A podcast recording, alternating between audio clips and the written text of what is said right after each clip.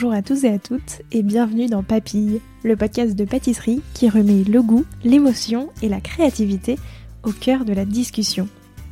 Je suis Léa Reverdy, amatrice et passionnée de pâtisserie. Et cette année pour Noël, j'ai décidé, pendant tout le mois de décembre, de vous proposer un format un peu spécial, un calendrier de l'Avent en podcast. Alors, comme tout bon calendrier de l'Avent, je vous donne rendez-vous chaque jour pour découvrir une nouvelle tradition hivernale, une histoire de dessert de Noël ou encore l'histoire de la bûche d'un pâtissier ou d'une pâtissière. Et bien sûr, plusieurs autres surprises audio à écouter tous les matins. Un seul objectif, vous faire voyager jusqu'à Noël et vous inspirer vos meilleures recettes sucrées pour les fêtes. J'espère que ça vous plaira et je vous souhaite une très bonne écoute.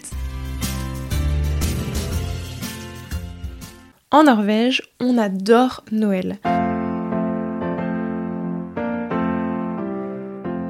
Alors pour en profiter à fond, ça commence le 23 décembre où l'on fête la petite veille de Noël. Ce jour-là, beaucoup de familles ont leur tradition. On décore le sapin de Noël, on prépare une maison en pain d'épices et on mange un riz chaud parfumé à la cannelle, au sucre et au beurre. C'est ce qu'ils nomment le riskrut. Pas sûr sûr de ma prononciation. Ce gâteau traditionnel se partage un peu à la façon d'une galette des rois, parce qu'en plus, dans l'une des parts est cachée une amande. Celui ou celle qui la trouve gagne un cochon en pâte d'amande et on lui prédit beaucoup de chance pour l'année à venir. Et pour l'anecdote, sachez que les lutins du Père Noël adorent le riscrut.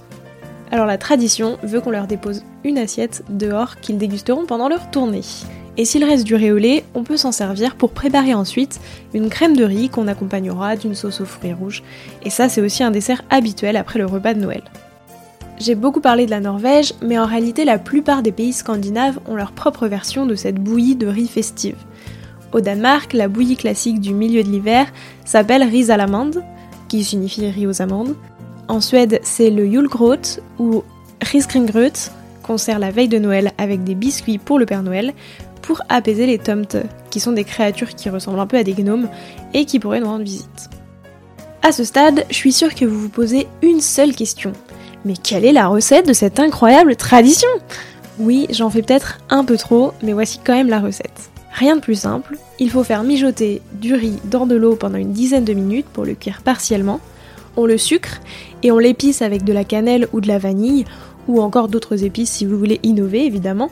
On ajoute le lait progressivement tout en continuant à remuer, comme on le ferait pour un risotto, et le riz va absorber le lait au fur et à mesure. On continue à remuer pendant environ 40 minutes, c'est un peu long, alors n'hésitez pas à solliciter l'aide des autres lutins de votre maison. Et puis lorsque la bouillie de riz semble crémeuse mais que tout le lait a été absorbé, c'est terminé. Vous le versez dans des grands bols et on le sert avec de la cannelle et une noisette de beurre.